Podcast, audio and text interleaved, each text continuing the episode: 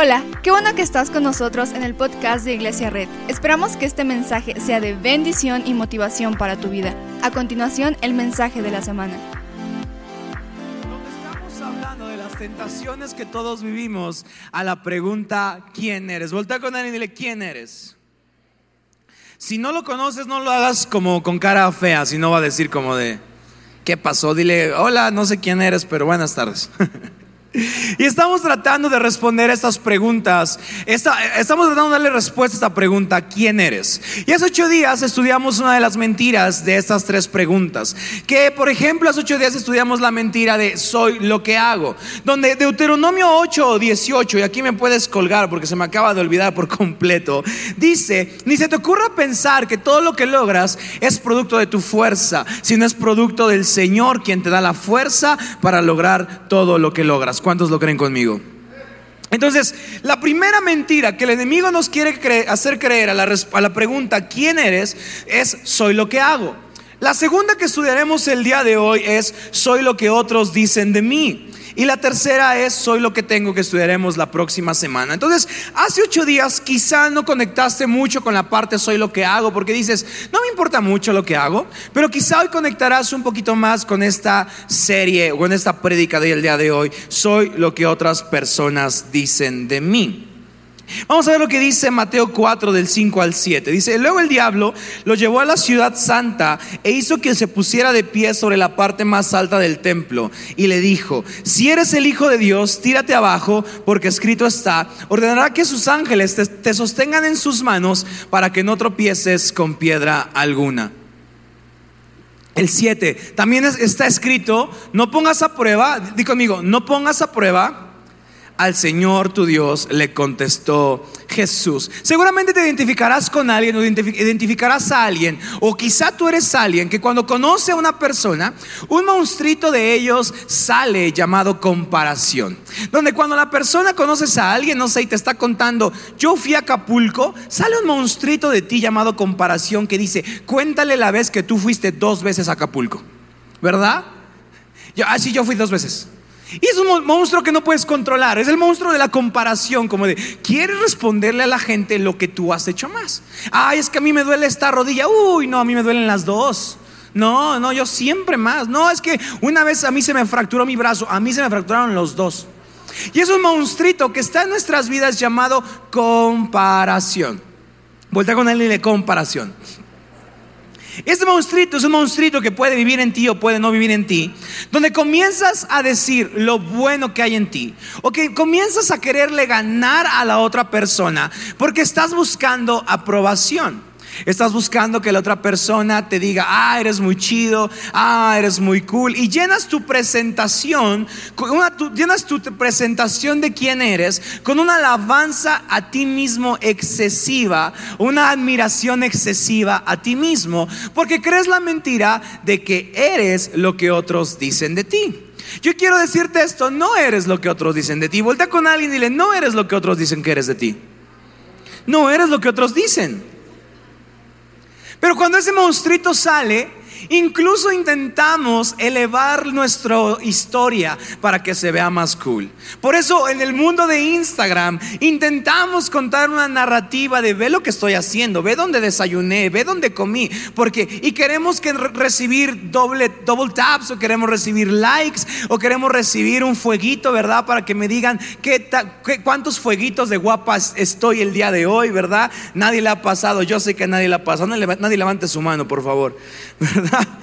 Y cuando ese monstruito llamado comparación comienza a crecer, comienzas a envidiar a otra persona por lo que ha hecho, por lo que hace, por lo que tiene, pero tu corazón no se llena de algo bueno, se llena, se llena de algo llamado melancolía, tristeza, frustración. Porque estás tan obsesionado con perseguir la admiración de otros que parece que le estás diciendo a otros, hey, hey, ámame, hey, ámame. Y parece que vamos persiguiendo a la gente preguntándole, ¿me amas o no? Y muchas veces, si tú eres mamá, seguramente te habrá pasado mucho este tema, ¿verdad? Que cocinas y estás esperando que tu hijo te diga gracias, ¿verdad? Y los hijos somos unos cavernícolas. ¿Cuántos están de acuerdo conmigo? Muy bien, un hijo que dijo, soy un cavernícola, qué bueno. Los hijos somos unos cavernícolas. La mamá tardó todos tres horas, cuatro horas y la mamá está esperando que alguien le diga, oye, gracias por mi lunch, gracias por mi huevito con jamón, ¿verdad? Y como los hijos somos unos cavernícolas, llegamos, olvidamos el lunch y nunca decimos la palabra gracias. El problema no es agradecer, el problema es cuando estamos adictos a que otra persona nos ame. Quizá el tema de poder y control habló fuerte a algunos, pero no significa que está mal. Hoy quizá para algunos va a hablar a las personas específicamente que tienen una adicción. Le, conmigo adicción. Recuerda que la adicción es una obsesión total porque otra persona o por, algo. En este caso vamos a hablar a la adicción de, de que la gente nos ame, a la adicción de que la gente nos diga, qué chido, gracias, qué bueno, estás bien guapo, eres bien bueno. Todos hemos caído en esta mentira. Voltea con alguien y dile, tú has caído en esta mentira. Dile, dile, tú has caído en esta mentira. Todos hemos caído en la mentira de creer que somos la cantidad de followers que tenemos que somos 124 likes de guapos, que somos influyentes si 20 personas reaccionan a nuestras historias. A veces algunos intentamos fingir que somos líderes y decimos, mucha gente me ha preguntado en mis historias, pero solamente hay uno que se interesa en tus historias. Pero estamos obsesionados, porque estamos obsesionados y queremos que alguien rebote y que nos diga qué cool eres, qué bueno eres. Y el problema de esto es que muchas veces la gente con la que nos relacionamos no nos dice esto. No nos dice gracias, no nos dice te amo, no nos dice qué cool te ves. La mayor cantidad de veces no podremos recibir el amor que estamos esperando. Y hoy te voy a decir esta frase que puede ser muy triste, pero me encanta decir frases tristes en mi prédica. Probablemente no recibirás la cantidad de amor que estás esperando. Y eso te va a pasar siempre. En tus relaciones con tus hijos, y no hablo específicamente de relaciones románticas. Hablo, hablo de la necesidad que todos tenemos de estar conectados con otras personas de hacer relaciones, de sentirnos amigos, de sentirnos cómodos con la gente, que la gente se sienta bien con nosotros, pero de repente aparece este monstruito llamado trata de que la gente aplauda lo que haces. No sé si alguien no levante su mano. Pero no sé si alguien, yo voy, yo voy, a levantar mi mano nada más porque yo puedo, ¿eh? ustedes no la levanten. No, porque yo sí, a mí sí me pueden juzgar, no se preocupen. Pero no pasa que de repente sale este monstruito que te dice, haz cosas para que la gente sepa que eres bueno, que eres trabajador, que eres dedicado, que eres esto. Haz cosas para que la gente te diga gracias. Haz cosas para que la gente te diga qué cool eres. Haz cosas, vete a pintar a la iglesia para que la gente te diga qué buen voluntario eres. Porque estamos persiguiendo, estamos viendo que nuestra, nuestra aceptación se va y estamos persiguiendo. Diciendo, oye, dime que soy bueno, dime que me amas, dime que me agradeces, dime, dime, dime. Y entonces vamos por el mundo intentando perseguir a alguien que nos diga para validar lo que somos para validar lo que hacemos. Pero déjame decirte algo, esa es una tentación. La gente, muchas veces la gente no estará a las expectativas del amor que esperas, porque incluso el amor de las personas puede llegarse a acabar. Y cuando caemos en la mentira de la comparación de perseguir a alguien que nos ame, todos nuestros miedos salen a flote. Toda nuestra inseguridad sale a flote. Todo lo que nos duele, todo lo que nos lastima sale a flote, porque estamos persiguiendo a alguien, estamos persiguiendo a alguien que puede decirnos, que pueda decirnos un gracias, un te amo, un que culeres, un que chido eres. Estamos persiguiendo gente para que podamos ser nosotros. Entonces, cuando nos hacemos la pregunta, ¿quién eres? Perseguimos gente para que nos diga, oye, oye, oye, ¿verdad que soy cool? ¿Verdad que, soy bueno? ¿Verdad que soy, soy buena persona? Y esta es una adicción que va a sacar todos nuestros miedos a flote. Porque sentiremos que no somos amados. Sentiremos que no somos vistos. Sentiremos que no somos valorados. Y sentiremos que no nos están agradeciendo. ¿Cuántas veces el mundo ha estado lleno de gente que vive una profunda tristeza interior porque siente o que no es vista o que siente que no es agradecida o que siente que no es amada porque está diciendo, hey, por favor, quiero saber quién soy, pero para saber quién soy, quiero que me digas, hey, ven, ven, ven, dime. Y nos volvemos como el personaje de tristeza en intensamente. ¿Alguien lo ha visto? ¿Verdad? ¿Alguien lo ha visto o no? Ay, es que nadie me ama. Ay, es que nadie me ve. Ay, es que nadie me agradece. Ay, es que nadie me valora. Ay, es que nadie dice, me dice algo bonito. Y el mundo quiere que tengas esa tentación. Porque el enemigo quiere confundirte tanto que pienses que quien eres está basado en lo que persigues de otra persona. Yo déjame decirte esto. Cuando eres adicto a pedir que te amen, a pedir que te admiren, a pedir que te vean para hacerte sentir especial, caes en la tentación en el desierto. Tu centro de sentimientos está adicto al amor de los demás. Vamos persiguiendo a la gente. Oye, oye, oye, oye, oye, dime algo, dime algo, dime algo. ¿Verdad que estuvieron ricos los frijoles? Y los hijos somos unos cavernícolas, ya no los acabamos. Ni siquiera dimos gracias. Y nuestra pobre mamá así como de, ay, nada más era un gracias, ¿qué te cuesta? Y no vean feo mi mamá, no me, no me pasa eso con mi mamá, ¿eh? bueno, a veces. Pero estamos adictos a perseguir el amor de los demás. Somos adictos. Cuando nuestro centro de sentimientos está adicto al amor de los demás, nos volvemos una persona que no puede dar amor, nos volvemos como tristeza de intensamente. Cuando una persona se vuelve adicta al amor de los demás, no puede dar amor. Porque está apagada, su luz se apagó. Y estamos solamente persiguiendo hacer cosas para que alguien nos valore. Hay una historia que se encuentra, en Juan 4. No vamos a ver toda, pero vamos a ver lo que dice el 13. Esta mujer, Jesús se la encuentra en un estanque, es una samaritana. Y Jesús le dice, trae a tu esposo. Y la mujer dice, no tengo esposo. Y Jesús le dice, es correcto, has tenido cinco. La mujer se asusta. Dice, ella este quien le contó el chisme. Pero dice, incluso el que tienes no es tu esposo. Pasa una historia y dice el 13. Dice, todo el que beba de esta agua volverá a tener que sed. ¿Sabes qué pasa con nuestra adicción al amor de los demás? Que es una adicción que nos va a provocar sed todo el tiempo.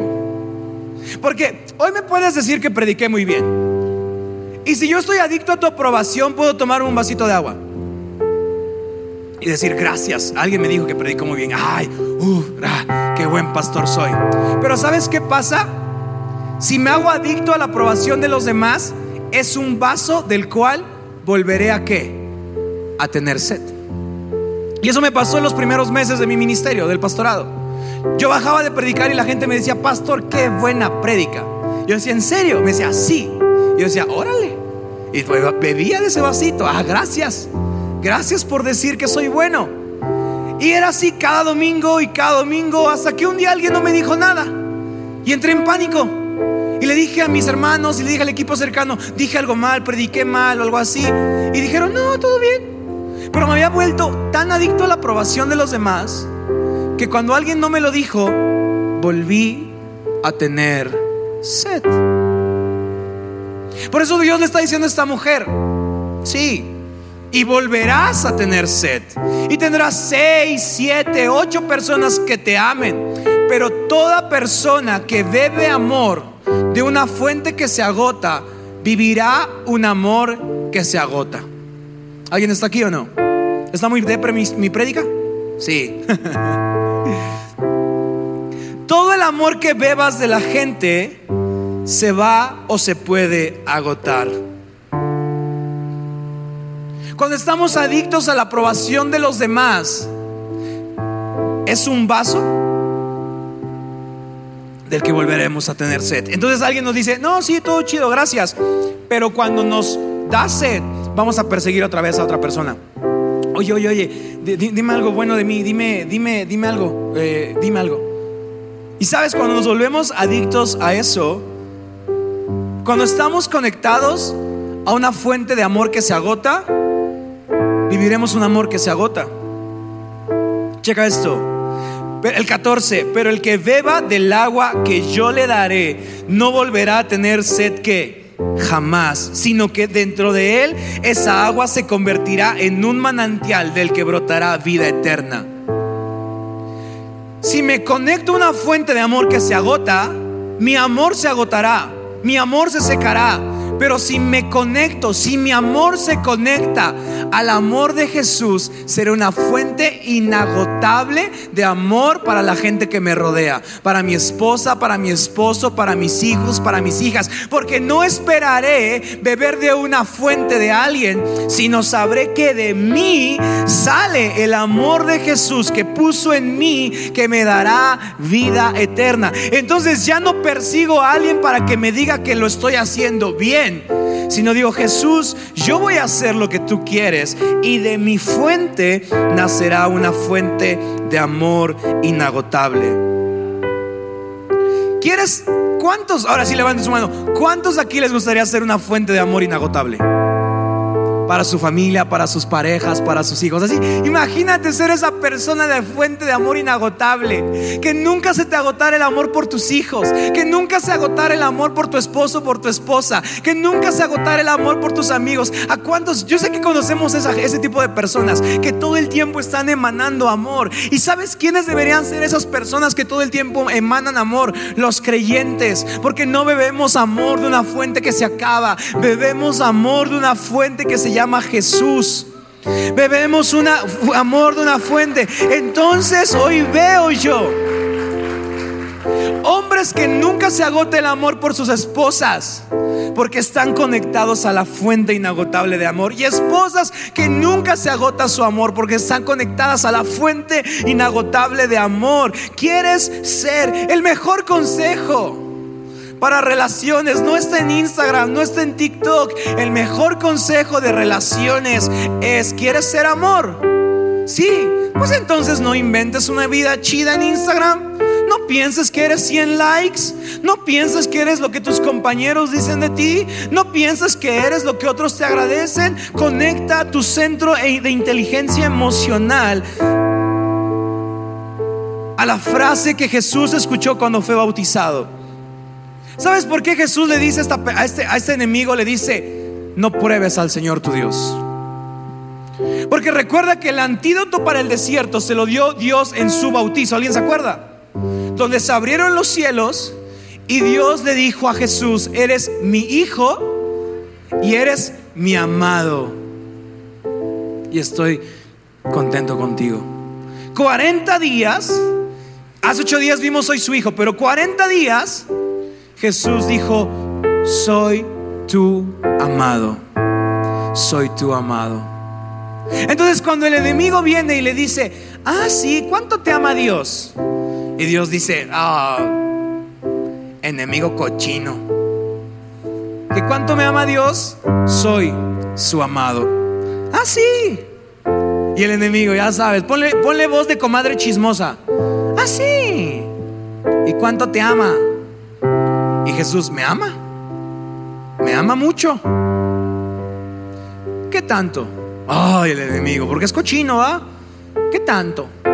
Y le dice, o sea, te ama tanto que si te avientas ahorita de este acantilado, manda unos ángeles a salvarte.